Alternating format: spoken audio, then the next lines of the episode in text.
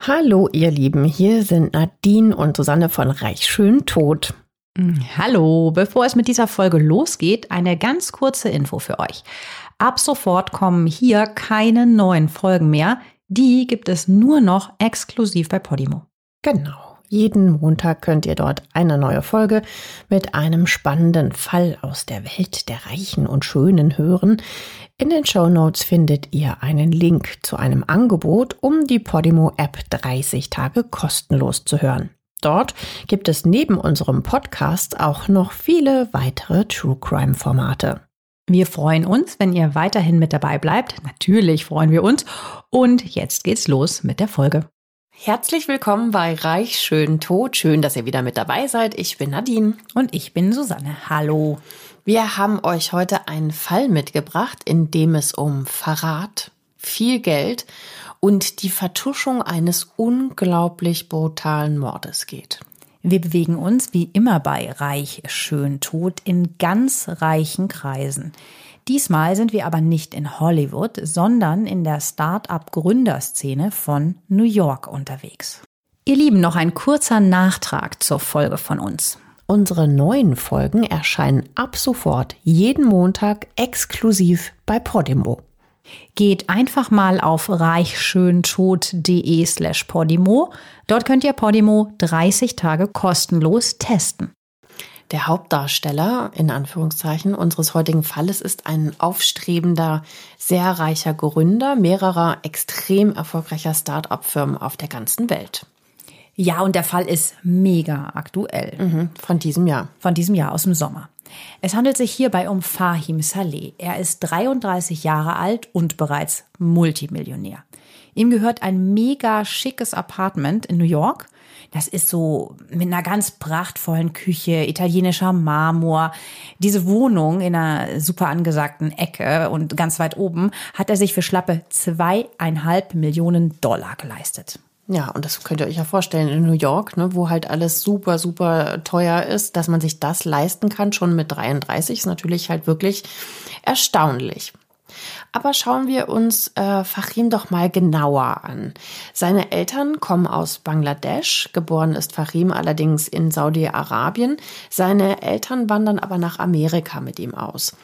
Sie leben dort in Rochester im Bundesstaat New York. Und schon früh zeigt sich, dass Fahim echt ein ganz schön helles Köpfchen ist.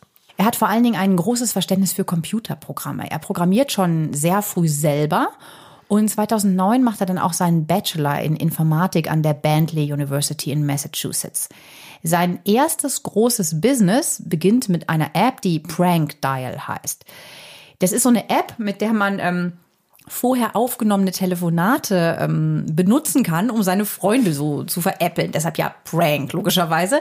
Fahim sagt dann auch später, dass ihm dieses Geschäft zwar Millionen Dollar einbringt, aber genauso auch 100 Vorladungen vor Gericht. Ja, weil nämlich Kunden diese gefakten Anrufe, diese Pranks, diese lustigen Scherzchen da ihrer Freunde, sagen wir mal, gar nicht so lustig finden. Ja, fanden es nicht immer so toll. Aber davon lässt sich ähm, Farim nicht abschrecken. Er will nämlich das ganz große Geld machen und der strotzt auch nur so vor Ideen. Also ganz viele Freunde von ihm und Geschäftskollegen sagen auch immer, der war wie so ein Motor. He never stopped. Also da kamen halt immer wieder neue Ideen und so weiter. Also einfach so ein sehr getriebener äh, Typ einfach. Er lässt sich ja anscheinend auch von diesem Rückschlag nicht so beeindrucken. Ich meine, ehrlich gesagt, wenn, wenn so ein Ding, was ja vielleicht eine eine ganz lustige Idee ist, aber da auch tausend Klagen vor Gericht mit sich zieht, dass man dann sagt, ach ja, komm, dann mache ich halt was anderes, sofort wieder weiter. Ja, ja Steh-auf-Männchen-Mentalität, ja. würde ich mal so sagen. Ne? Total. Ähm, ja, und er möchte auch unbedingt weltweit sein Business aufbauen. Ich meine, klar, der hat natürlich Wurzeln überall auf der Welt. Ne? Äh, Eltern aus Bangladesch, geboren in Saudi-Arabien, aufgewachsen in Amerika. Der, der hat halt eben diesen Multikulti-Hintergrund auch. Ne? Mhm. Ne? Naja, und ähm, gesagt, getan. Also ich möchte weltweit erfolgreich sein und das äh, macht er dann auch. Ja, zwischen 2015 und 2018 gründet er gleich zwei Firmen in Bangladesch, also dem Heimatland seiner Eltern, wie du ja gerade gesagt hast. Die Firma heißt Pathao und die andere ist in Nigeria. Die heißt Gokada. Beide funktionieren ähnlich. Also das sind Firmen, die Motorradsharing anbieten. Das funktioniert so wie ein Taxi, aber es ist eben kein Auto, dieses Taxi, sondern das Motorrad ist das Taxi. Also es kommt der Fahrer auf dem Motorrad. Ich nehme an, das macht total viel Sinn, in Städten, in denen es ständig verstopft ist und es ganz viele Staus gibt. Sehr richtig. Und äh, mit diesen Firmen ist der Fachim dann auch extrem erfolgreich. Äh, also nur mit der einen in Nigeria macht er schon nach einem Jahr 5,3 Millionen Dollar, ja. Also Krass. und das in diesem jungen Alter. Super also, jung und ja. echt irgendwie, äh, glaube ich, er erkennt er ganz gut den Zeitgeist, weil das ist ja wieder was ganz anderes als das Prank-Dial. Ja. Er scheint wohl sehr zielgruppenorientiert äh, orientiert zu sein und Ja. das anzubieten, was in dem Land gerade gebraucht wird. der heiße Shit ist. Genau. Also, was ich ehrlich gesagt aber auch äh, ziemlich sympathisch an ihm finde, ist, dass er nicht nur sehr intelligent ist und eben auch dieses Geschäftsgespür hat, sondern auch, dass er so ein ganz offener, warmherziger Typ ist. Also das beschreiben ja definitiv dann seine Freunde später. Er wird auch von seinen Mitarbeitern als sehr großzügig und auch total lustig beschrieben. Sieht auch auf den Fotos ehrlich gesagt so aus.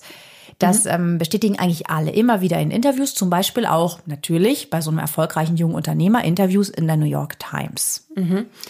Ja, wie, wie du gerade schon sagtest, auf Fotos kann man schon so ein bisschen rauslesen mit so einer normalen Hausfrauenpsychologie, was das wahrscheinlich irgendwie für- Hausfrauenpsychologie. was das für ein Mensch wohl ist.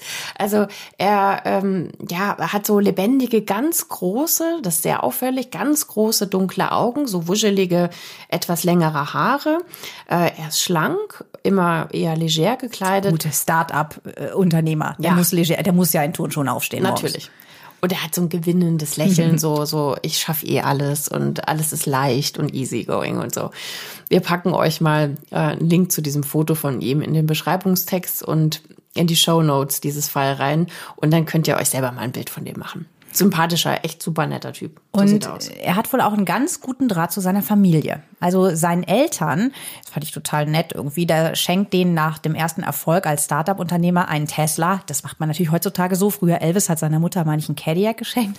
Er verschenkt heute einen Tesla und ein Haus sogar. Ja, da sieht man ja auch wieder, wie unglaublich erfolgreich er ist. Ne? Das machst du in der Lage ja auch nicht mal eben so. Ne? Da musst du ja schon auch ziemlich viel in der Hinterhand haben, dass du solche großzügigen Geschenke machen kannst. Ne? Aber sie sind dem halt wichtig. Er hat einen Ja. hohen Familiensinn. Vielleicht auch, weil die immer so viel umgezogen sind. Also die sind dicke. Ja, total. Also auch zu seiner Cousine hat er einen total engen Draht. Also die beiden telefonieren täglich miteinander. Ähm, er ist aber auf der anderen Seite auch ein sehr guter Chef. Ja, die Beschäftigten, die hatte ich ja eben mal genannt, die sagen eben auch, dass er, dass er nett ist und großzügig, aber auch super viel unterwegs und mega busy. Immer von Meeting zu Meeting über die Kontinente. Er will ja weltweit sein Business aufbauen. Genau. Ja, und deswegen braucht er ab einem gewissen Punkt X auch einen Personal Assistant. Und dafür stellt er äh, Tyrese Devon Haspel ein. Der ist ähm, erst 21 Jahre alt und der arbeitet eigentlich schon relativ früh äh, bei Farim in der, ähm, in der Firma mit. Der Tyrese, das ist ein ziemlich strebsamer Typ. Ähm, also schon auf der Highschool gewinnt er einen Pokal für das beste Webseitendesign. Und neben seinem Job bei Farim ist er auch als Student an der Privatuni Hofstra in New York eingeschrieben. Und das ist gar nicht so selbstverständlich, dass Tyrese hier gelandet ist. Denn er hatte nicht gerade die beste Kindheit. Ja, als Tyrese noch ein Kind war, wird nämlich seine Mutter in die Psychiatrie eingewiesen. Tyrese wechselt seitdem ständig zwischen Verwandten hin und her, also alles sehr, sehr unstet. Er darf nämlich immer nur sehr kurz bleiben. Und so landet er als 17-Jähriger dann letztendlich bei Pflegefamilien. Sein Also- Vater ist übrigens auch verstorben und kann sich halt ergo auch nicht um ihn kümmern. Und äh, seine Tante Margarine sagt auch, dass sie mit ihm einfach nicht mehr zurechtkam. Also, dass er aufmüpfig sei, ähm, dass er nicht auf sie hört, er geht ständig lang aus, ohne Bescheid zu sagen. Und ihr wird das einfach irgendwann zu viel. Und deshalb gibt sie auch das Sorgerecht für ihn wieder ab. Ja, das ist halt auch irgendwie so. Das ist immer so schwierig von außen zu beurteilen, aber auch so ein bisschen fies. Also ich meine, er wird trotzdem dazu noch ein normaler Teenager gewesen sein, aber der wird halt immer so ein bisschen rumgeschubst, ne? So von der Familie zu der Familie, also so, so ein bisschen entwurzelt, kann man sagen. Mutter in der Psychiatrie, Vater weg, äh, tot. Ja, so ein bisschen ja, ja. verloren auf Ja. der Suche. Aber er ist nicht gewalttätig oder so, ne? Also das darf man jetzt äh, nicht verwechseln. Er, er ist aufmüpfig und zickig und so, aber, aber er ist nicht gewalttätig. Ähm, von, äh, also im Gegenteil eigentlich sogar von anderen Freunden wird er ähm, als total umgänglich beschrieben, ähm, sympathisch. Ähm, ja, also von daher muss man eigentlich sagen, der hat sich, als er dann ein junger Erwachsener war, ähm, sich eigentlich von seiner nicht so schönen Kindheit, ja, wie, wie befreien können eigentlich. Und er lebt jetzt ein ganz gutes Leben als eben persönlicher Assistent von Fahim. Ja, das kann ja auch einfach ein Ticket sein, ne? Also, dass Ja. er dann einfach sagt, ich nutze die Chance, ich komme da rein, so ein Typ vertraut mir, dass er sich halt auch ins Zeug legt mit gerade mal 21, kannst du ja die Weichen auch noch ein bisschen anders stellen. Also äh, ist es auf jeden Fall so, um jetzt nochmal auf Fahim zu kommen, dass äh, die Eltern von Fahim, seine Cousine und eben dieser Pers- Personal Assistant die Personen sind, mit denen Fahim am meisten zu tun hat. Und natürlich dazu die Geschäftspartner seiner beiden großen Firmen in Bangladesch und in Nigeria. Jetzt fragt ihr euch wahrscheinlich so langsam, ähm, was das alles hier mit dem Mord zu tun hat und wer eigentlich umgebracht wird. Dazu kommen wir jetzt. Es ist also diesen Sommer, der 13. Juli 2020. Später werden Überwachungskameras Folgendes aufzeichnen.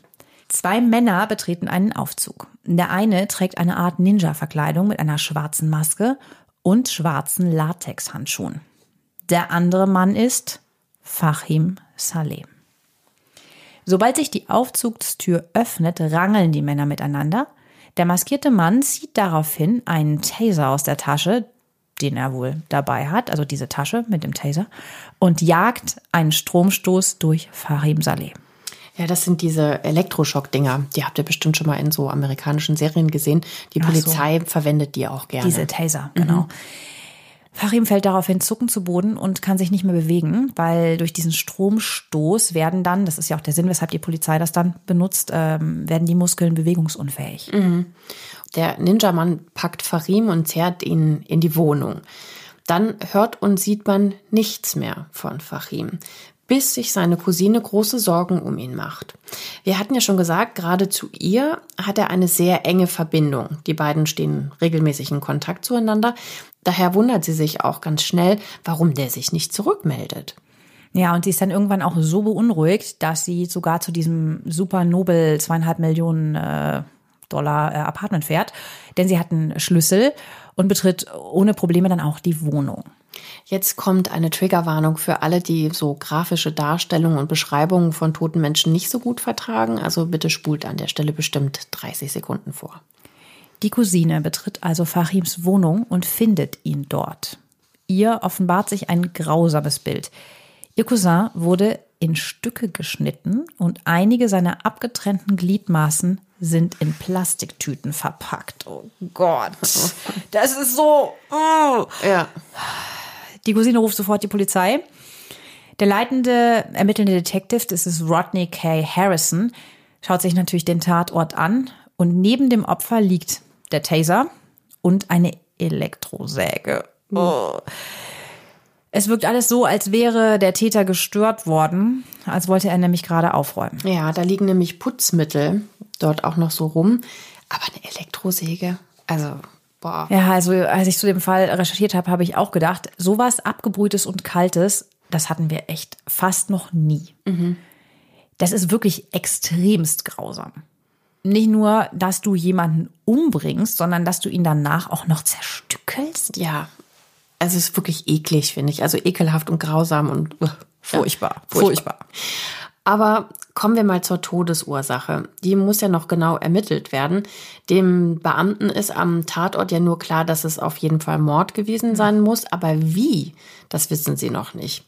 Also der Leichnam kommt natürlich in die Pathologie und hier stellen die Ärzte fest, dass Fachim erstochen worden ist. Also er hat mehrere Stichwunden in seinem Nacken und seinem Oberkörper. Also das ist die Todesursache.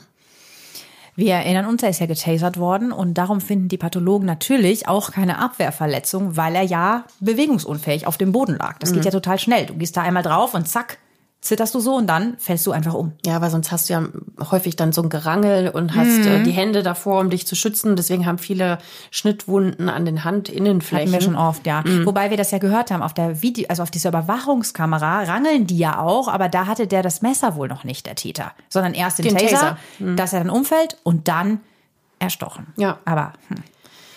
Ja, aber das klingt irgendwie auch alles nach einer unglaublichen Wut, ja. Also wenn du da getasert, dann noch erstochen hast, äh, mehrere Stichverletzungen, Nacken, Oberkörper und so weiter.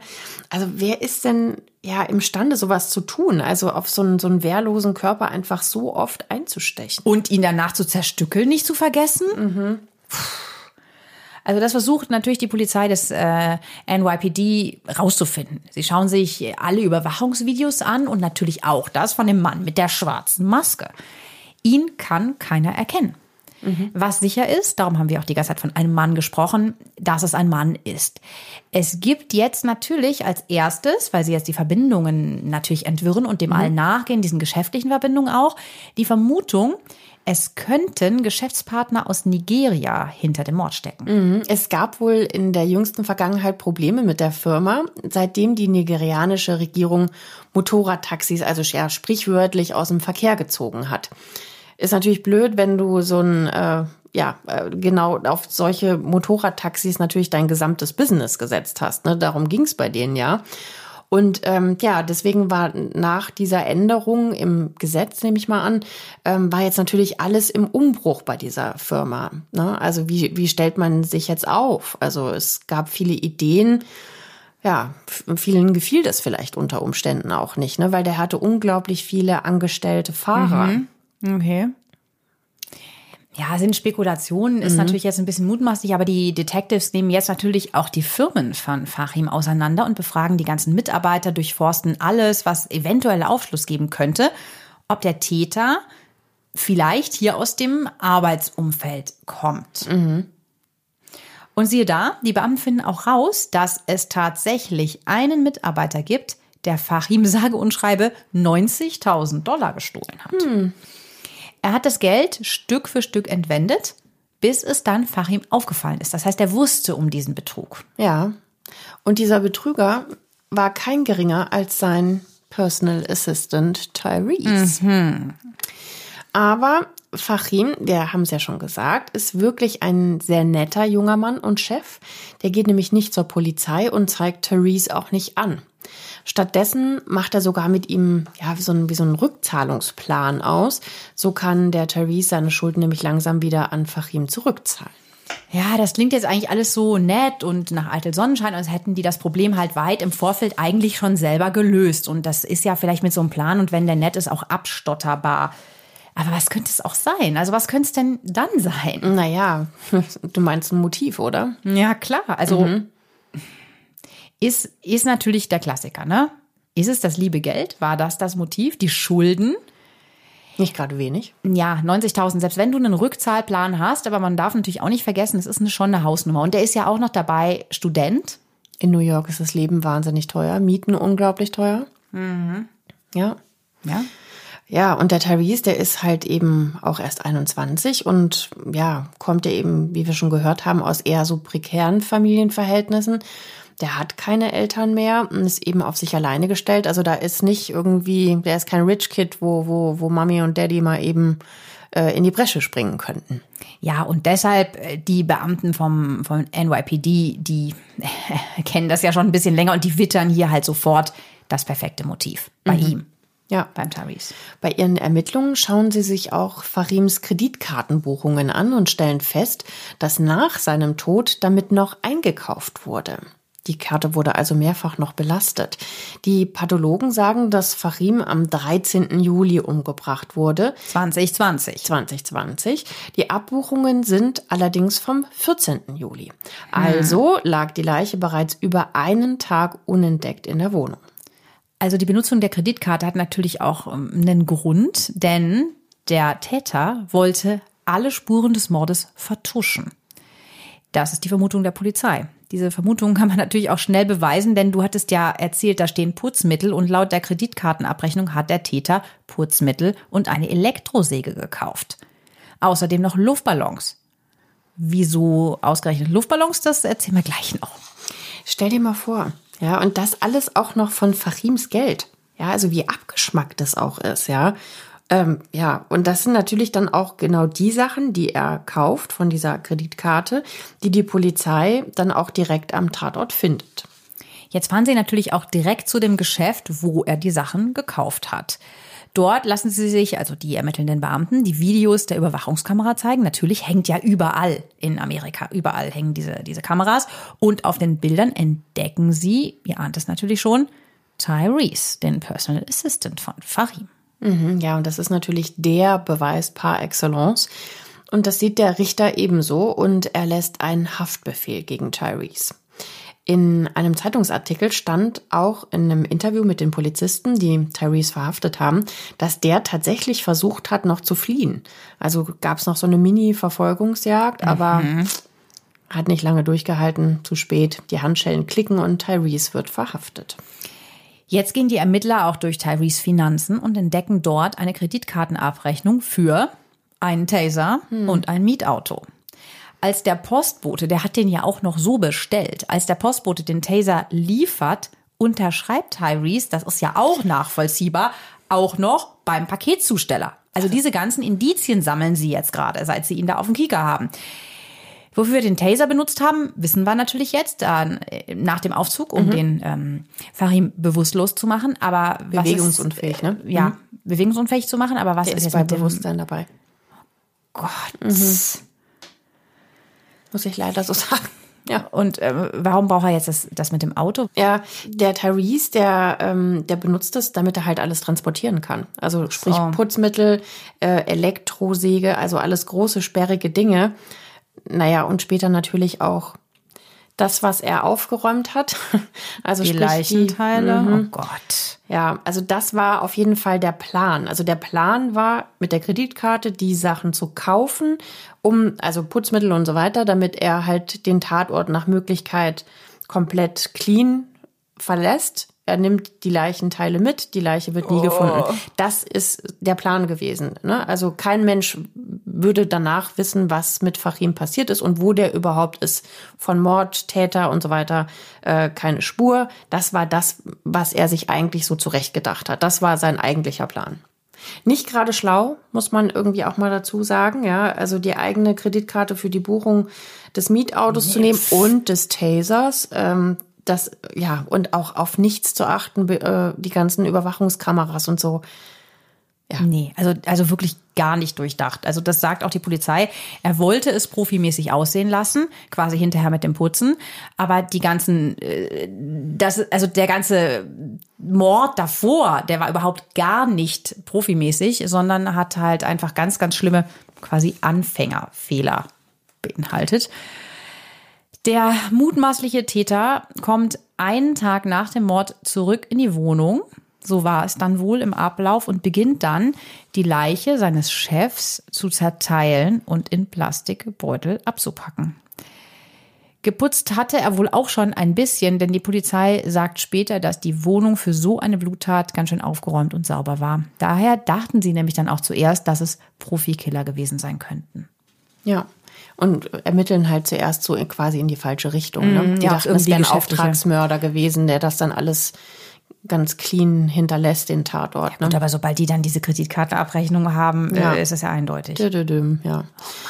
ähm, ja, ich will das jetzt nicht zu sehr ausweiten, weil das ähm, alles wirklich unvorstellbar brutal und grausam ist. Aber die Elektrosäge, die muss doch jemand in dem Haus gehört haben, oder? Also das ist ja irre laut. Ja, absolut. Das verstehe ich auch daran überhaupt nicht. Ob die da gar nicht so aufeinander gucken oder so. Also ich dachte mir das auch und ich habe ein Interview mit einer Kellnerin gelesen, die dort in diesem Wohnhaus äh, das ist so ein Hochhauskomplex aus diesen typischen roten Backsteinen, die es da in New York in manchen Vierteln gibt, die da arbeitet. Und die sagt eben, dass in diesem Haus mit diesen wahnsinnig teuren Wohnungen hauptsächlich sehr gut situierte jüngere Leute wohnen, Businessmenschen, die so zwischen 30 und 40 sind. Und die waren halt schlicht wahrscheinlich einfach nicht da. Mhm. Die waren als, nicht zu Hause. Ja. Als das passiert ist, die waren einfach arbeiten oder auf Dienstreisen oder irgendwie auf jeden Fall nicht zu Hause, als das passiert ist. Und diese Wohnungen wegen des Verkehrs sind extrem gut schallisoliert. In diesen, das sind ja diese super teuren Luxusapartments. Ist jetzt nicht sicher, aber das könnte ein Grund sein, weshalb keiner diese Motorsäge gehört hat. Ja. Ja, jedenfalls gehen die Beamten davon aus, dass äh, Tyrese bei seiner ja, nennen wir es mal Aufräumeaktion von der Cousine gestört wurde.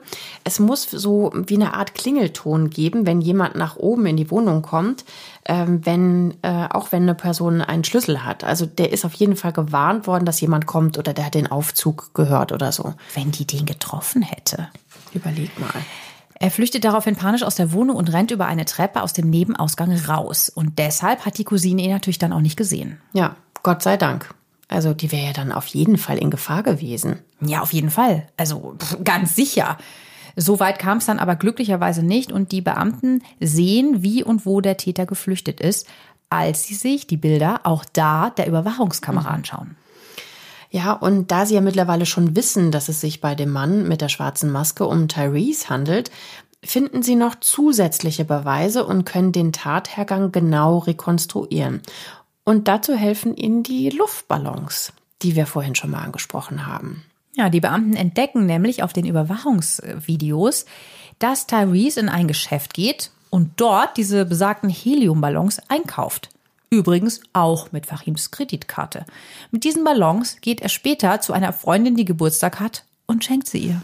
So abgebrüht muss man sein, oder? Also erst jemanden bestialisch ermorden und dann seelenruhig auf eine Geburtstagsparty gehen?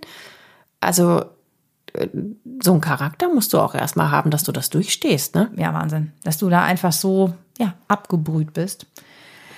Jetzt aber zusammengefasst, alles, was wir euch genannt haben, diesen ganzen Videos, die Kreditkartenabrechnungen, das ist alles eigentlich von der Beweislast extrem erdrückend. Aber Tyrese wurde bislang noch nicht der Prozess gemacht. Er ist also kein verurteilter Mörder. Er ist nur der mutmaßliche Täter. Fahims Familie ist natürlich verzweifelt und sie betrauern ihren Sohn und Bruder und warten, dass der Täter seine gerechte Strafe bekommt.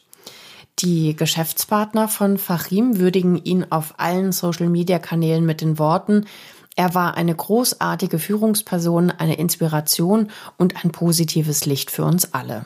Das ist einfach so krass, dass das wirklich dieses Jahr erst passiert ist im Juli. Ich meine, in den USA liegt ja häufig so ein langer Zeitabstand zwischen der Tat, der Ermittlung dazu und bis dann der Prozess beginnt. Und das ist eben jetzt genau so ein Fall, da wissen wir zwar schon viel darüber, was da wahrscheinlich in der Anklage vorgebracht wird, aber es ist eben definitiv noch nicht zum Prozess gekommen.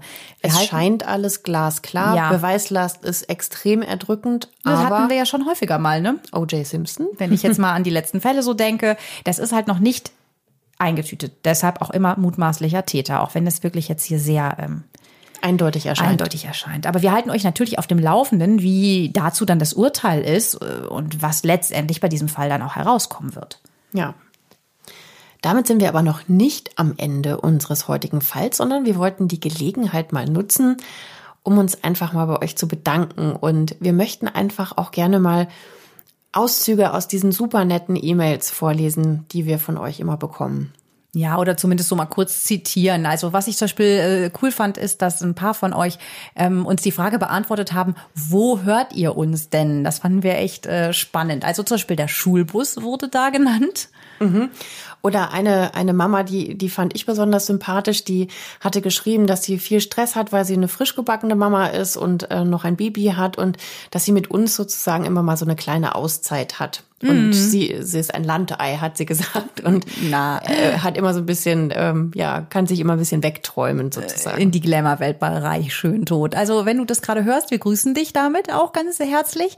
Ich war ja ein bisschen stolz, dass eine Lehrerin uns attestiert hat, dass wir grammatikalisch korrekte hier Dinge von uns geben und eine Juristin, dass ähm, ja wir dann auch von von Leuten, die es ja auch beurteilen können, so ne, gehört werden und dass sie ihren Kommentar geben, also dass ihr euch die Zeit dafür nehmt, das das freut uns einfach, dass ihr auch was von euch dann zurückgebt und schreibt und auch so viel Vorschläge macht für die Themen. Ja, also zum Beispiel wünscht ihr euch, ähm, dass wir was zu Ted Bundy machen oder zu Tatjana Xell. Viele von euch hätten gerne mehr deutsche Fälle. Mhm, wir haben ja Mooshammer jetzt mal versucht. Ja, mhm. schauen wir uns auf jeden Fall mal an. Rosemarie Nitribit wurde, glaube ich, auch genannt. Sisi sogar. Ja. Wusste Ja? ich gar nicht, dass sie umgebracht worden Ja, haben wir jetzt eben schon mal angefangen zu recherchieren, aber werden wir uns auf jeden Fall mit allem beschäftigen. Ja, was ihr so sagt, O.J. Simpson haben wir jetzt ja schon erfüllt. Ja, wir freuen uns aber auch über kritische Anmerkungen. Ja. Ähm, wir haben auch eine Anmerkung bekommen ähm, von jemandem, die gesagt hat, äh, wir sollen ja nicht so drüber hinweggehen, wenn Frauen in Abhängigkeitsbeziehungen sind, zum Beispiel. Das haben wir ja tatsächlich häufig bei unseren Fällen. Ne? Ja, dass man nicht so einfach lapidar sagt, warum trennt die sich denn nicht? Weil sie gesagt hat, das ist nicht immer so einfach, häufig finanzielle oder psychische Abhängigkeit. Ja, ja, und das, ähm, das ist auf jeden Fall gut. Wenn ihr sowas, wenn euch was auffällt, wenn euch was stört, bitte sagt uns das auch, weil wir mh, sind ja auch noch nicht so lang jetzt dabei und wir lesen das gerne und nehmen das auch auf. Macht das bitte weiter. Ja, oder auch der Franz hat uns nochmal Franz. aufmerksam gemacht, dass wir einige Sachen falsch aussprechen, ähm, wie zum Beispiel Jury. Jury? Würden wir mit also T sagen, Jury, das, das ist falsch. Wir müssen Jury sagen Oder Journalist? oder Journalist und nicht Journalist? Journalist. Mehr D. Ja, auch das. Wir diskutieren da tatsächlich drüber und wir freuen uns total, wenn ihr uns weiter zuhört, weiter Kommentare gebt, Bewertungen und einfach weiter Input. Ja, also wir sind einfach total froh, mit euch zusammen diesen Podcast machen zu können. Ja, also bis zum nächsten Mal. Bis Habt eine Mal. schöne Woche. Tschüss. Ciao.